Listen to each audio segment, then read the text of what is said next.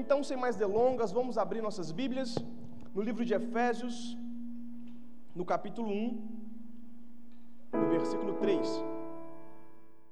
Todo louvor seja dado a Deus, o Pai de nosso Senhor Jesus Cristo, que nos abençoou em Cristo com todas as bênçãos espirituais nos domínios celestiais.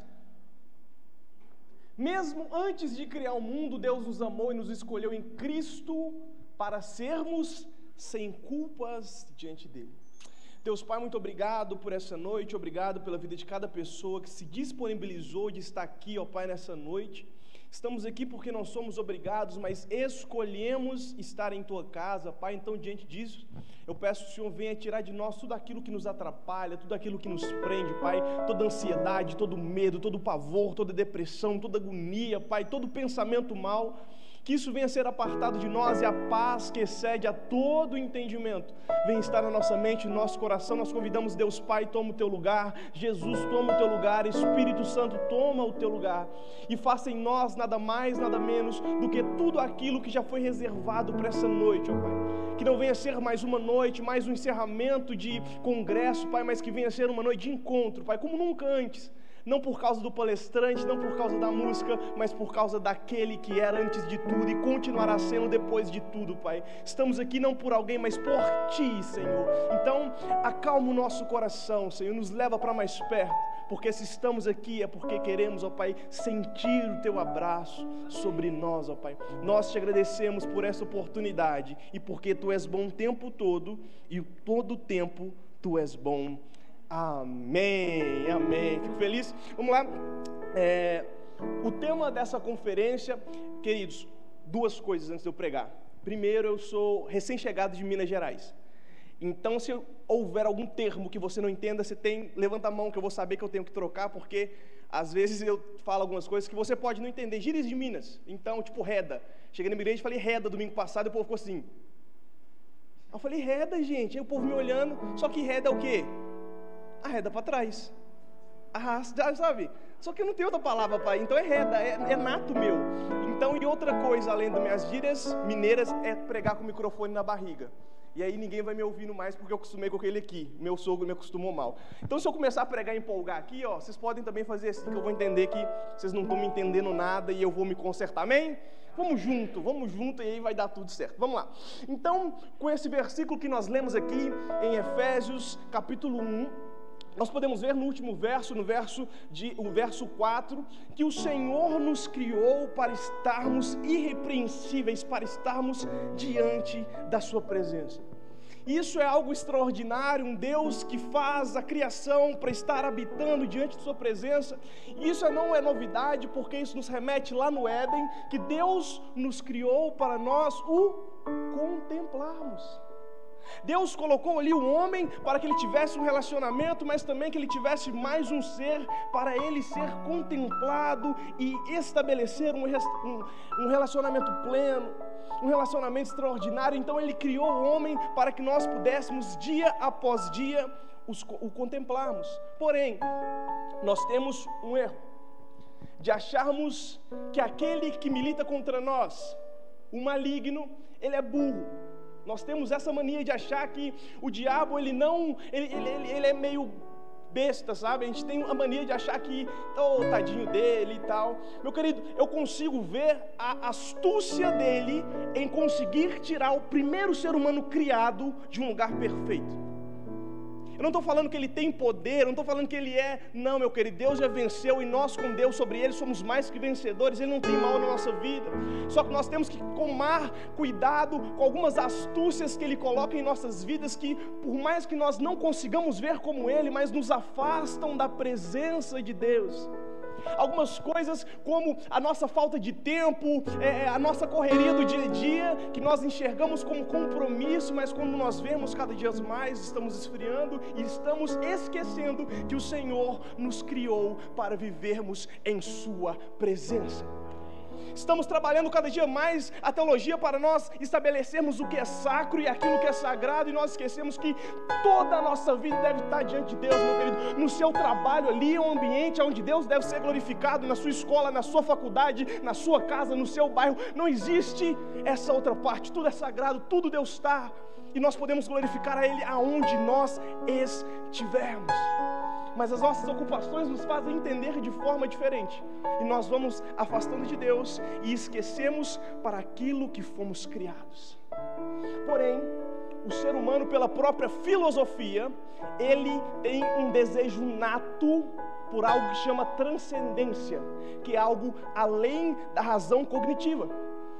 Se nós pegarmos todos os filósofos, todo mundo, eles tentam explicar o porquê daquilo que não é explicado o porquê da vida, o porquê do propósito, o porquê da existência, o porquê disso, e eles caem nas maiores loucuras e começam a atravessar ali conceitos totalmente dispersos daquilo que é real, mas todos estão querendo buscar algo superior. As pessoas olham para um pôr do sol, gente. Quantos gostam de pôr do sol? Gente, é minha passagem favorita do dia. A gente olha para aquele pôr do sol, aquele dia laranja, sabe? Que você para assim, com uma coca zero na mão, uma coxinha com a tupiria, e vê aquele sol descendo assim, meu querido. Você fala assim: Meu Deus, como tu és perfeito. Eu consigo ver o nascimento de uma criança, meu querido. Existe coisa mais enigmática do que um ser gerando outro ser em perfeição. Não existe coisa mais enigmática do que olhar para o tanto de célula que existe dentro de mim. Não existe coisa mais enigmática do que olhar que eu sou um farelo no universo e que nós estamos dentro de um plano perfeito, aonde não tão próximos do sol para não nos queimar e não tão afastados para que nós não possamos ser congelados, mas estamos numa rotação perfeita, num tempo perfeito, numa dimensão perfeita. E saber que a mão de Deus está sobre tudo isso é algo extraordinário. Isso é motivo para nós ficarmos todos os dias olhando para o simples da vida e ficarmos: Uau, o meu Deus é extraordinário. Mas aí pergunto-lhes: qual foi a última vez que você acordou, viu o nascer do dia e falou: Senhor, tu és grande, tu és bom? Qual foi a última vez que você viu um nascimento e falou: Senhor, obrigado pela vida, o Senhor é grandioso? Qual foi a última vez que você olhou para o seu próprio corpo e falou: Senhor, o Senhor é perfeito em tudo que faz. Nós estamos acostumados com a presença e perdemos o lugar da contemplação das coisas simples da vida. Nós começamos a olhar isso como coisas triviais. Ah, o ser humano nasce, o ser humano morre, o sol nasce, amanhã vai nascer de novo. Mas amanhã eu continuo crendo que o Senhor continuará sustentando tudo com Sua poderosa mão. E isso me encanta todos os dias. Deus, Quantos anos estamos nessa terra e continuamos aqui, por mais que existam catástrofes que são ocasionadas por nós mesmos? Mas Deus continua fazendo coisas extraordinárias. Só que nós perdemos o que? O encanto. Nós perdemos a admiração. Nós perdemos aquele desejo porque nós acostumamos com tudo isso. Então o ser, ele busca algo maior do que ele mesmo. Porém, a igreja ela teve um grande problema em que alguns homens começaram a estabelecer espetáculos litúrgicos. Sim ou não, pastorzão? Começaram a fazer presepadas. Deus está aqui, começaram a falar no nome de Deus, começaram a enriquecer no nome de Deus, começaram a fazer guerras no nome de Deus. Meu querido, isso não é fato, isso, isso é fato, está na história. Quantas guerras eclesiásticas nós tivemos, guerras santas? Sim ou não? Quantos homens nós vemos aí falando isso é Deus, isso é Deus, e gente, fala sério, aquilo é Deus. Só que se nós olharmos para o mundo, para alguém que não quer Deus, qual Deus que está conceituado sobre ele? É o Deus que eles pregam.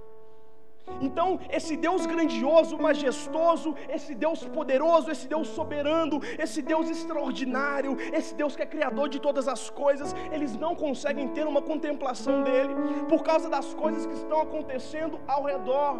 Só que acaba que isso vai nos afetando, isso vai tirando nossos desejos, isso vai tirando nossa vontade, porque nós estamos mais ligados às pessoas que fazem do que aquele que sustenta todas as coisas.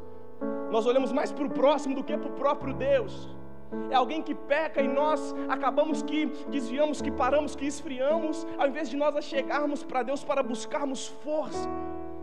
Porque eu quero te dar uma notícia. Essa questão da presença de Deus não é um sentimento gostoso. Nós temos o costume de querer um arrepio. No calor é difícil sentir Jesus, né? Que tem gente que arrepiou é Deus. Então no calor, meu querido, Deus não te pega de jeito nenhum. A gente acha que a gente vai vir na igreja aqui e sentir uma coisa gostosa assim embora. A gente acha que o teto vai cair e aquela coisa toda. A gente tem uma expectativa muito alta. Sendo que se nós pegarmos ali o que é glória de Deus, o que é o cabode, é um peso. Os homens que de fato tiveram a, a, a, a possibilidade de estar diante da presença de Deus, não foi uma coisa assim, ai que delícia, Jesus, que ventinho bom.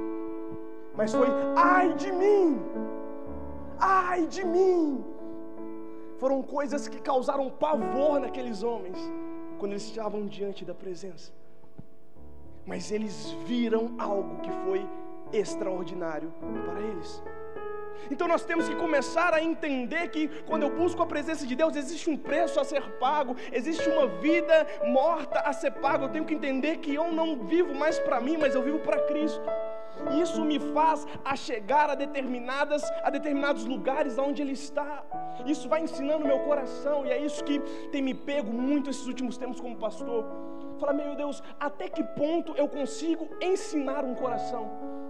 Porque nós estamos acostumados como pastores em ver vocês no domingos, quartas, em alguns aconselhamentos, mas nós não sabemos verdadeiramente o que se passa aqui. Quantas pessoas a gente estava conversando sobre isso hoje? Um cara que fez um show num dia sorrindo e se suicidou na semana seguinte. Como nós sabemos é, ensinar corações, então, que hoje, em nome de Jesus, eu não sei o que seus olhos verão, eu não sei se você vai gostar da mensagem, eu não sei o que você vai ver aqui, meu querido, mas uma coisa eu falo: abra os olhos do seu coração para ver o seu Criador. Se de todos esses dias você possa pegar uma coisa e falar: Senhor, ilumina os olhos do meu coração, para que a tua presença, para que a tua glória seja revelada dentro de mim e que isso venha me mover, não aquilo que eu vejo, não a estética da igreja, não o que o meu irmão do lado está fazendo, mas que eu veja aquilo que tu és de verdade, Senhor. Que hoje os olhos do nosso coração possam ser iluminados, que não venham ser nossos olhos em lágrimas, que não venham ser apenas nossas mãos levantadas, mas que no coração nosso venha ser aceso de falar: Senhor, eu quero te ver todos os dias, eu quero te buscar todos os dias, eu quero me derramar todos os dias, Senhor, eu quero abrir mão daquilo que me afasta de ti, eu quero me achegar àquilo que aproxima, Pai, porque eu estou sedento.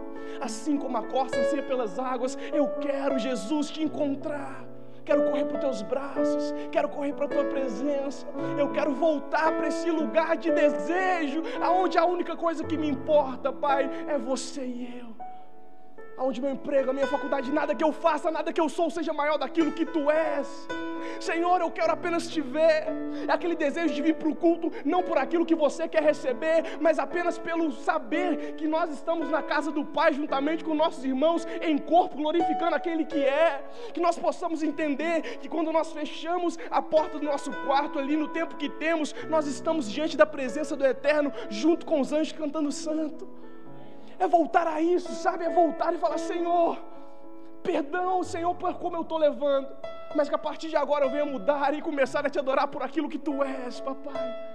Eu vi esse bilhetinho lá fora. Não queremos as tuas mãos, mas queremos os teus pés. Não queremos aquilo que tu faz, mas nós queremos aquilo que tu és de verdade. Porque o que tu faz passa, o que tu és é eterno.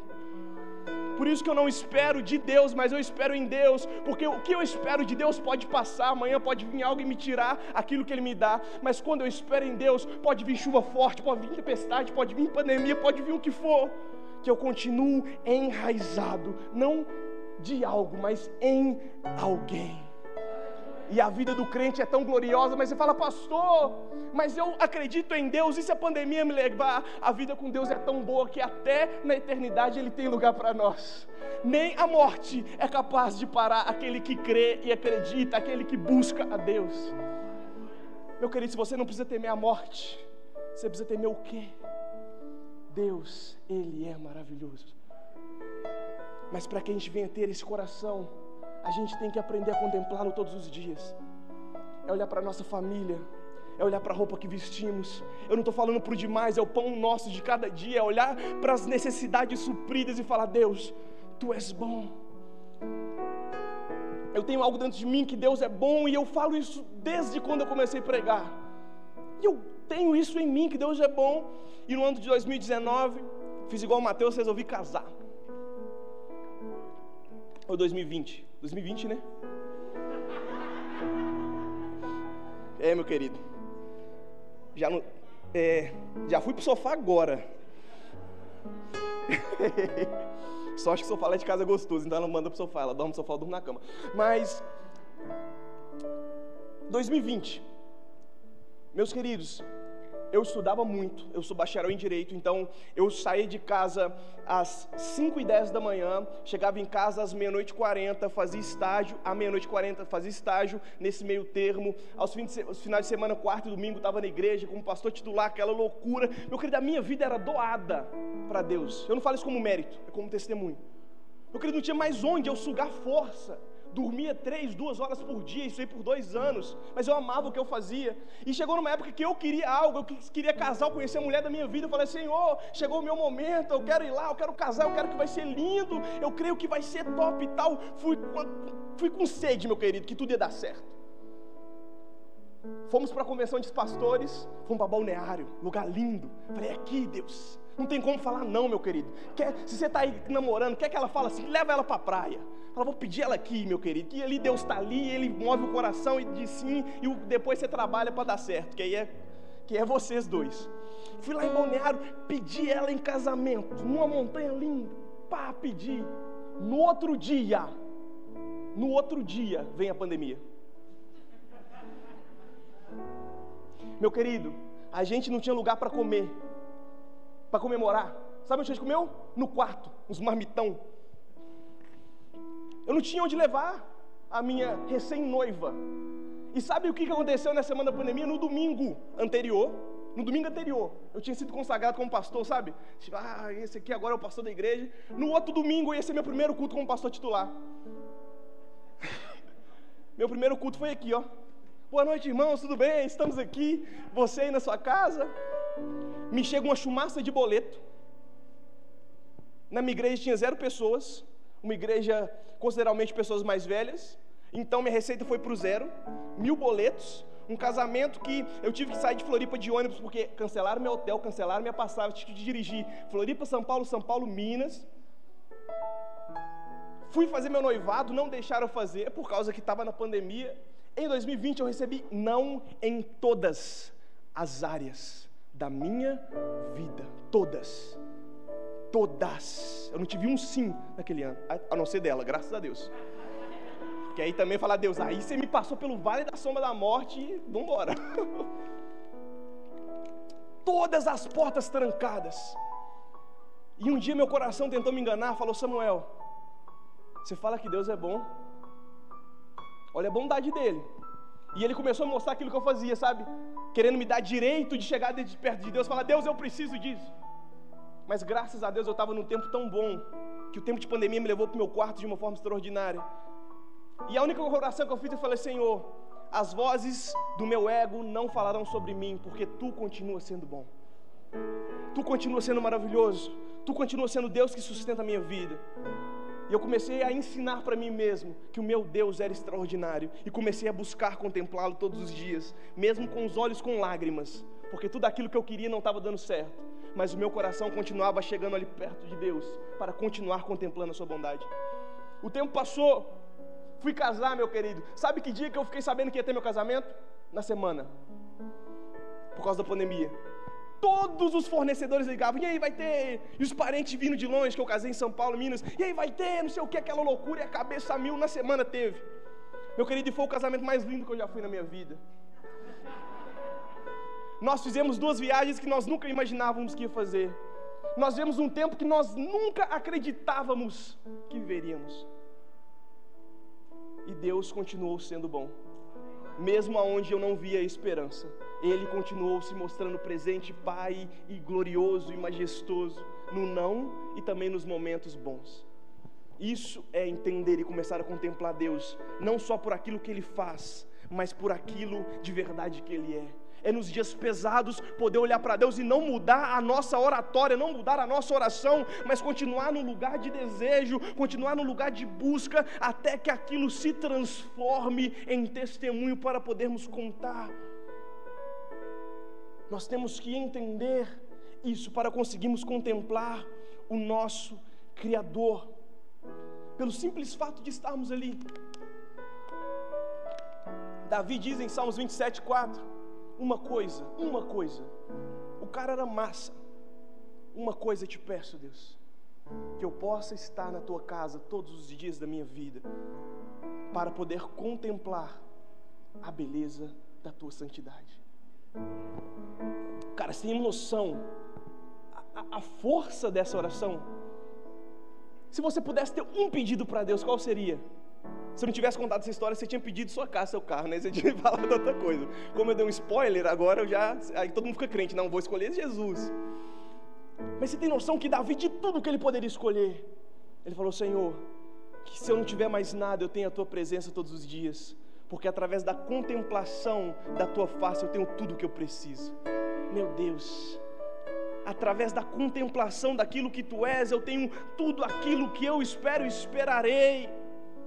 É aquele fato uau, meu querido. Quando você vem na igreja, tem que ter aquele uau no seu coração. Uau, eu sirvo aquele que sustenta o universo com as suas mãos, aquele que as estrelas obedecem à sua voz, aquele que determinou as águas e, o fundamento, e os firmamentos para ficar cada um no seu lugar, aquele que chamou Lázaro de volta à vida, aquele que quando pegou num pedaço de pão, ele alimentou a multidão. Eu creio nesse Deus que criou tudo através do haja. Isso deve estar em nós todos os dias. Uau, eu sirvo esse Deus. Isso é viver em contemplação. Isso é chegar em um dia mau e continuar amando Ele por sendo bom. Isso é viver uma vida fascinado, literalmente, por Jesus Cristo. É ver o trivial e ver a glória dele sobre isso. O próprio Jesus próprio Deus contemplou a sua criação quando ele terminou de criá-la. Se você pega a versão King James da Bíblia, quando você lê o livro de Gênesis e fala Jesus e Deus criou isso e ele contemplou. Uau! Estou fazendo isso para minha criação. E o mesmo Deus fala lá em Mateus capítulo 6, 26, para nós contemplarmos as aves do céu, que não semeiam, não armazenam, nem tudo mais, contudo, Ele cuida delas, e ainda mais de nós. Ele contempla a criação e chama a criação para contemplá-lo. Fala, gente, olha para o básico entendem que vocês são filhos. Entendem que vocês são parte de mim. Entendam que eu vou formar vocês para ser imagem e semelhança. Entendam isso olhando para o básico. Ele podia falar: olha para o furacão. Olha para a grandeza do sol, olha para a grandeza do universo, olha para isso, olha para aquilo, mas ele falou: olha para um pássaro, porque você encontra um pássaro em qualquer lugar. E em qualquer lugar que você estiver e você vê um pássaro, você pode ter certeza que o seu Deus está contigo. Porque Ele quer encontrar conosco todos os dias, porque Ele nos criou para estarmos diante da Sua presença. E aqui já caminhando, não sei que hora que eu comecei, mas já caminhando para orarmos. Chega um determinado momento, Jesus acaba de multiplicar os pães. Ele acaba de curar um cego. Ele chega para os discípulos e faz a segunda pergunta: Quem eles dizem que eu sou? Eu não sei se você já se pegou meditando nessa pergunta. Quem eles dizem que eu sou? Então os discípulos respondem: Eu acho que é Elias. Alguns dizem que é João Batista. Outros dizem que são profetas. Jesus perguntou: quem vocês acham? Vocês estão comigo todos os dias. Quem eu sou para vocês? Quem eu sou para eles, na verdade. E eles falaram João Batista, Elias e outros profetas. Então Jesus traz para os discípulos: E vocês? Quem vocês dizem que eu sou? O que de contemplação vocês têm retido da minha presença? E essa pergunta foi a chave da minha conversão. Qual é o Deus, o Jesus que eu acredito. O conceito que você tem de Deus é o conceito mais importante que gere toda a sua vida. Porque diante do Deus que você crê, é o estilo de vida que você vive. Por isso que é importante a contemplação do Deus de Israel, o nosso Yahvé, o nosso Senhor dos Senhores, o Rei dos Reis. Porque quando eu contemplo a grandeza, as maravilhas de Deus, quando eu contemplo esse Deus extraordinário, eu não consigo viver de outra forma, a não ser para amá-lo, a não ser para adorá-lo, a não ser para servi-lo. Mas quando o meu conceito a respeito de Deus, ele é deturpado, eu vivo segundo o conceito que eu tenho dele. Eu pergunto-lhes, qual o conceito que nós temos de Jesus? Se você pudesse explicar, eu já fiz essa pergunta para uma pancada de gente, meu querido, e é muito legal que todos tenham a mesma resposta. Essa é a resposta, tá? Quem é Jesus para você? Do nada. Que se me falar amanhã, você vai no Google lá, dá umas copiadas e coladas e me traz. Mas quando eu chego assim, quem é Jesus para você? Não estou pedindo um conceito, que o Mateus aqui vai trazer uns 58, juntamente com sua esposa, teólogos de excelência. Mas da sua vivência, quem é Jesus? A pessoa trava e não sabe responder, porque não existe um lugar de contemplação. Se você chegasse para Davi, falasse, Davi, quem é Deus? Cara, eu, sei, eu creio que ele falava assim, cara, você precisa sentar. você precisa sentar que eu tenho que te falar quem que é Deus da minha vida.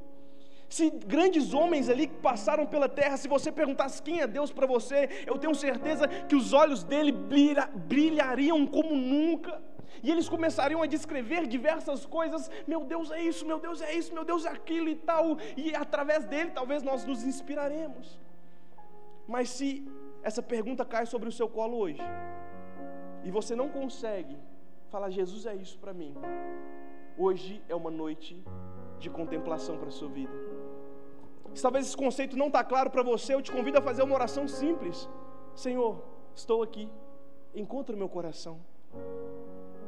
Senhor, eu estou com saudade daquilo que eu vivia quando eu te encontrei pela primeira vez.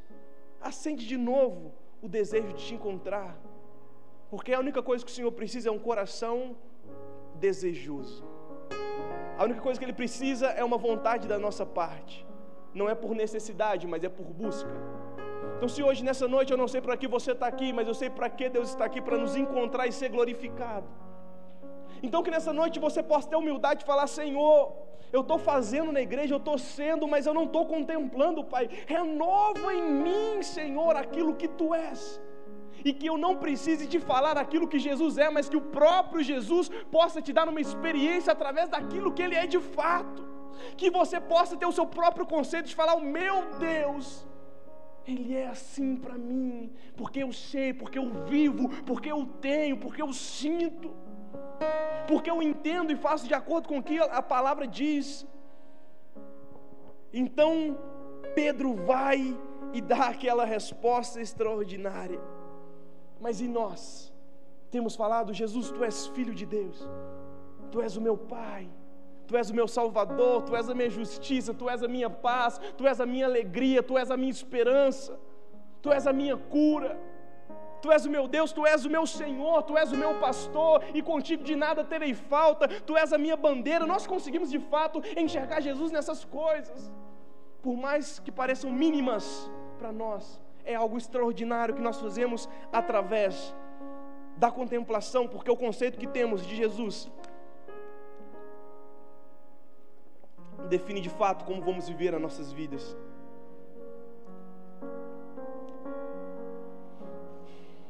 Os conceitos que temos definirão nossa vida para sempre. Podemos ver que pessoas acham que Jesus ele é provedor e essas pessoas só pedem, sabe? Quero, quero, quero, quero, quero, quero, quero. Faz, faz, faz, faz, faz, faz. Aquele é o Deus que elas estão acostumadas. Não está errado nós querermos, pedirmos para Deus, mas não é sobre só isso é queremos entender quem Deus é de fato. E isso nos transforma. Eu consigo ver o que eu quero contar duas histórias e encerrar. Eu consigo ver muito nítido a história de Moisés. Moisés era um cara que era para ter sido morto, foi salvo pela filha do rei, entrou para a família real de Tabela. E por causa de Deus ele abandonou. Matou o cara lá e saiu. Deus o chamou para um compromisso. Falou: Moisés, vamos lá eu vou te usar para libertar o povo do cativeiro. Estamos juntos? O que, que Moisés falou? Sim, verdade? Não. Moisés começou a dar um tanto, você pode ler isso, eu acho que em Êxodos 3 e 4. Êxodo 3, 4, tá, tá ali essa história. E ele começa a debater com Deus todas as legalidades que ele tinha para não ir, para não fazer. Ele começa a falar que não falava direito. Ele começou ali a colocar diante de Deus um tanto de fatos que Deus não era poderoso o suficiente para usar ele para libertar o povo. Essa é a primeira fase de Moisés. Um Moisés rebelde diante da presença de Deus. Segundo passo. Ah, melhor, tem mais um, um, um capítulo extraordinário de Moisés. É quando Deus fala, meu querido, faz um negócio. Pega, vai lá no faraó e fala assim: liberta o meu povo. Você está massacrando meu povo, faz isso por mim. Moisés chegou lá, faraó, liberta o povo de Deus. Faraó fez o quê? Aumentou o castigo da galera. E a galera queria bater em Moisés, porque por causa dele o castigo foi aumentado. O que Moisés devia ter feito? Pelo amor de Deus, gente, é Deus. Ele vai libertar vocês. O que Moisés fez? voltou para o lugar onde Deus tinha chamado ele falou: Pô, Deus, tá tirando? Você me pede para ir lá, o cara arrebenta com o povo e quer me bater. Essa é a versão Samuel atualizada 2021. Deus, você me manda lá, o cara não me obedece, aumenta o castigo do povo, e como, como que você faz isso comigo? Moisés teve essa audácia diante de Deus. Mas ele não desistiu, ele não parou. Ele continuou no lugar de contemplação. Ele não deu as costas, ele não disse não. Ele só estava começando a entender quem Deus era. Passou um tempo, Deus continuou trabalhando com ele, ele liberta o povo, ele começa a andar no meio do deserto. Eis que um dia Deus chama ele para escrever as tábuas da lei. Moisés escrevendo as tábuas, quando ele volta, meu querido, estava um caos.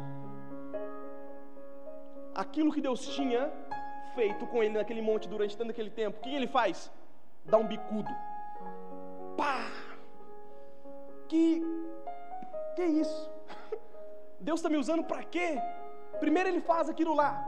Agora manda eu escrever um negócio e o povo está tudo perdido. E ele volta com mais indignação diante de Deus. Mas é mais um tempo em que ele está passando por um período de contemplação. Esse é o segundo período de Moisés. E existe um terceiro período aonde Moisés não existia mais, aonde não havia mais voz do ego de Moisés, aonde ele tinha entendido quem Deus era, aonde não havia mais dúvidas a respeito do Criador, dúvidas a respeito do Deus dele. E aquele Moisés que quando Deus chega e fala: Moisés, eu vou mandar vocês para a terra prometida, mas eu não irei com vocês. É aquele Moisés que vira para Deus e fala: Deus, um dia eu tive a oportunidade de ficar na casa dos reis, eu não quis. Um dia eu tive a oportunidade de permanecer lá no Egito, eu não quis. Pai, eu andei tantos anos no deserto até hoje, porque o Senhor prometeu para mim uma terra que emanaria leite e mel. E eu estou aqui no deserto até hoje, cansado, eu estou aqui faminto, eu estou angustiado, eu estou perplexo, Senhor, pelo tanto de tempo que eu já dei da minha vida para aquilo que o Senhor fez, porque o Senhor prometeu para mim uma terra. Mas hoje, eu prefiro ficar no deserto do que estar tá na promessa, Senhor meu Deus. Cara, é o mesmo Moisés, só que ele entendeu um conceito diferente daquele que tinha o chamado. Ele entendeu que o dador da promessa era maior daquilo que ele tinha prometido. Ele preferia um deserto com Deus do que uma Canaã sem o seu Criador. E ele termina aquela conversa com: Então mostra a sua glória. Ele sabia muito bem que aquilo era um pedido quase suicida, que ele não conseguiria ver ao próprio Deus, mas ele já não importava mais, porque ele estava tão sedento, ele estava tão fascinado que ele estava desesperado para encontrar o seu Criador. Cara, não importa se algumas vezes você duvidou de Deus, se aconteceu alguma coisa, importa aquilo que será o seu futuro. Se você não desistir, se você for resiliente, como Moisés fala: Senhor, eu já passei por alguns tempos de dúvida, mas agora, Senhor, eu prefiro ao Senhor do que aquilo que o Senhor prometeu que me dar. 2020 pode não ser o que você esperou, 2021 pode não ser o que você esperou, meu querido. Mas você tem que entender que até depois do seu último dia de vida, o seu Criador estará lá. O seu Deus está no seu 2020, seu 2021, 2022, 2027, 2040 e na sua eternidade, se assim você o escolher. É um Deus que merece ser contemplado por aquilo que Ele é. Apocalipse 4 nos ensina que existem anjos que estão diante do trono e eles têm apenas algo para dizer de Deus: Santo, Santo, Santo, és o Senhor. Santo, Santo, Santo, és digno de toda honra, de toda glória, de toda majestade. Os anciãos pegam a coroa e colocam diante de Deus. Os seres cheios de olhos começam a contemplar e dizer: Santo, Santo, Santo, és o Senhor, digno de toda honra, digno de toda glória, digno de todo louvor. E os anciões, e aquela coisa, isso é 24 por 7 nos céus. Mas os anjos não são obrigados nós conhecemos a história de Lúcifer. Ele teve um desejo de sair daquele lugar, mas os que continuam lá é aqueles que entenderam que a contemplação leva eles para um lugar diferente. E eles preferem ficar a eternidade olhando para Deus. Pensa, meu querido, o que levam pessoas ali angelicais a ficar toda a vida olhando para algo e, e, e emitindo canções a respeito daquilo que eles veem? É sobre isso que nós temos que viver, juntamente com os anjos, ter uma experiência dentro do nosso coração e na mesma voz encher as taças em adoração, juntamente com os anjos alinhados em uma só voz, dizendo: Santo és tu, Senhor, Santo és tu, não esperando o que ele faz, não esperando algo dele, mas esperando apenas pelo toque da presença, Santo, Santo, Santo, e deixar o nosso coração ser cheio daquilo que ele é e assim conseguiremos de fato ter uma experiência de contemplação, tendo Jesus como nosso alvo principal. Eu gostaria de orar com vocês.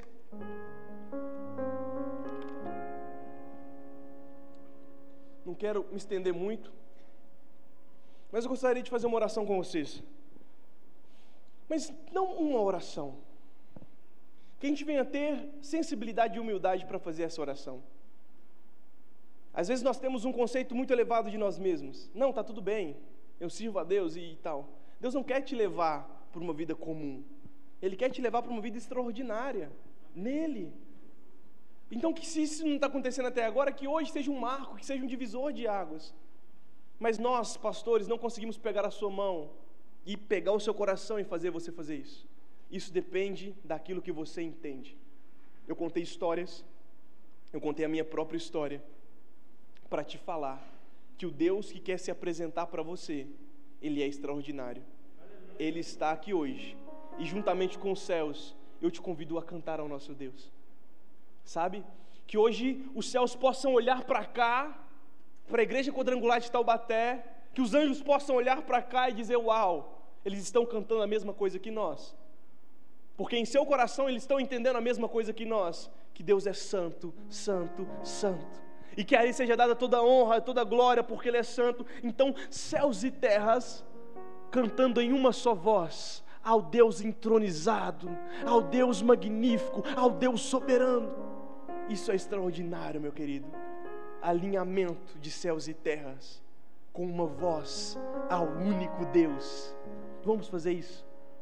Vamos adorar o nosso Deus nesse momento vamos erguer as nossas mãos, vamos erguer os nossos corações e começar a adorar o nosso Deus, falar: Senhor, que essa conferência de contemplação venha ser mais uma conferência, mas que venha me levar para um lugar de experiência extraordinária. Eu convido você a fechar os seus olhos e se a chegar diante de Deus em humildade e falar: Senhor, eu quero de fato nessa noite ser contemplado, Pai. Eu quero, eu quero nessa noite, Pai, te contemplar. Eu quero nessa noite ter a mesma experiência que levou Moisés, Senhor, a preferir a tua presença do que a própria promessa. Senhor, eu quero entender a tua presença como o apóstolo Paulo, que preferia a morte do que perder a tua presença.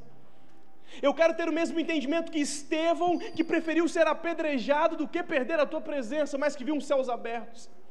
Pai, eu quero ter a mesma experiência, mesma experiência que Pedro, Jesus que teve os pés vacilantes por algum tempo, mas que depois entendeu quem o Senhor era e começou a ter uma vida totalmente diferente. Pai, eu quero de fato ter o mesmo entendimento que esses grandes homens de fé tiveram. Eu quero sentir o que eles sentiram, Pai. Eu quero entender de Ti aquilo que eles entenderam. Então, encontra-me. Que você possa olhar para Deus e dizer: Deus, encontra-me nessa noite. Encontra o meu coração, ilumina os olhos do meu coração, Pai. Ilumina os olhos da minha mente, para que eu possa de fato enxergar-te dentro de mim e que o coração aquebrantado você possa erguer as suas mãos e começar a falar: Deus, Santo és tu, Pai, Santo és tua presença, magnífico é o teu nome. O Senhor que é exaltado em todas as nações, o Senhor que é exaltado, Jesus, sobre todas as coisas. O Senhor que é extraordinário, que a sua boca hoje venha ser um manancial, meu querido, que a tua boca hoje venha ser uma fonte de adoração a Deus, que a tua vida hoje venha ser um sacrifício vivo, que a tua vida hoje possa queimar diante do nosso Deus em adoração, aquilo que só você pode fazer, aquilo que só você pode entregar. Que hoje o Senhor possa olhar para você e ver de fato algo genuíno, e é que através disso você venha ter experiências, Pai. Eu peço sobre a tua igreja nessa noite, Jesus, algo diferente sobre o coração, Pai. Que eles possam nessa noite sentir um desejo maior por ti, Jesus. Um desejo de conhecimento, um desejo de encontro, um desejo de toque, Senhor. Uma sede por conhecimento, Pai que não venha ser apenas mais um culto aonde nós oramos e acabou, não, Pai. Que esse culto termine nas madrugadas, em desespero, falando: Senhor, eu preciso de Ti. Que esse encontro aqui, Pai, venha levar ele a águas mais profundas, aonde nós não temos controle, aonde nós não temos capacidade mais de ser nós mesmos, mas que sejamos nós o nosso Criador, nós o nosso Criador, porque diante de Ti, Pai, Diante de ti nós desaparecemos e só tu aparece. Então vem sobre os nossos corações nessa noite, Pai. Nos entregue nesse final da conferência, Pai. Uma noite de encontros. Uma noite de encontros, Pai. Queime em nós o desejo, Jesus. Queime em nós o desejo, Jesus. Queime em nós o desejo, Jesus de te encontrarmos a qualquer custo, a qualquer custo, Pai. Quebra a nossa frieza, quebra a nossa insipidez, Senhor, quebra, quebra nossos dogmas, Pai. Quebra tudo aquilo que tem nos afastado de Ti, Senhor. Todo sofisma, toda mentira sobre a vida dos Teus filhos, Pai. Que tudo isso caia por terra. Que eles venham entender o livre acesso. Que nós temos um Pai que deseja ser encontrado e contemplado. Porque quando eu entendo a quem eu contemplo, eu entendo quem eu sou e nós somos filhos. Nós somos filhos, nós somos filhos. O filho de um Deus que quer se apresentar, Pai. Nós precisamos de Ti, Pai, nós precisamos de Ti, Jesus. Nós precisamos do Teu abraço, nós precisamos do Teu toque, nós precisamos do Santo Espírito nos levando a um lugar diferente. Guia-nos, Espírito Santo, guia-nos, Espírito Santo, guia-nos, Espírito Santo, para águas mais profundas, guia-nos, Espírito Santo, para águas mais profundas. Guia-me sem conhecimento da tua presença, Pai. Nos faz perder o medo, Jesus. Nos faz perder o medo e ir mais além, Pai.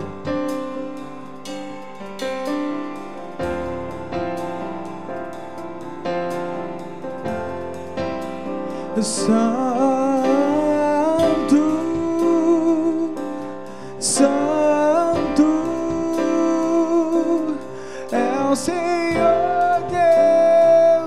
poderoso,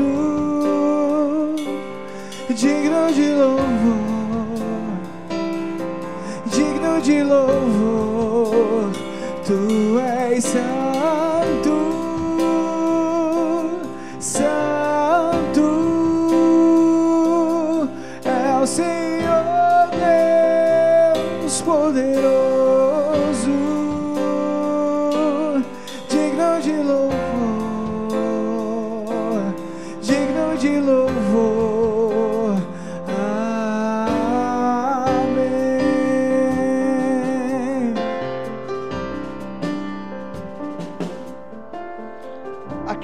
estava sentado era de aspecto semelhante a jaspe de sardônio. Um arco-íris parecendo uma esmeralda circundava o seu trono, ao redor do qual estavam outros 24 tronos. Assentado neles havia 24 anciões, e eles estavam vestidos de branco, e na cabeça eles tinham coroa de ouro.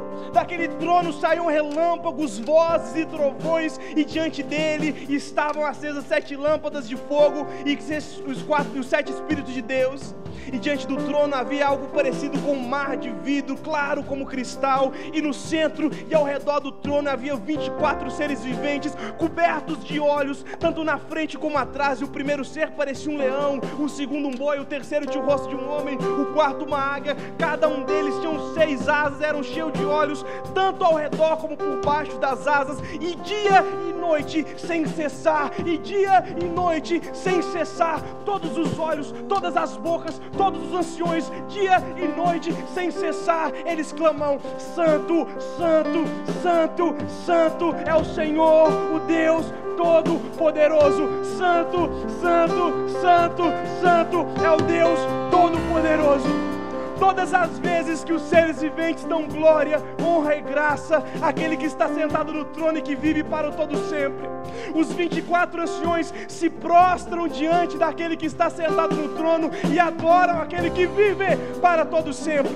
Eles lançam as suas coroas diante do trono e dizem: Tu és Senhor e Deus, o nosso Deus, e é digno de receber a glória, a honra, o poder, porque essa é a tua vontade e por ela todas as coisas foram criadas. Então que possamos erguer as nossas mãos e com essa canção dizer: Tu és santo, tu és santo, tu és santo.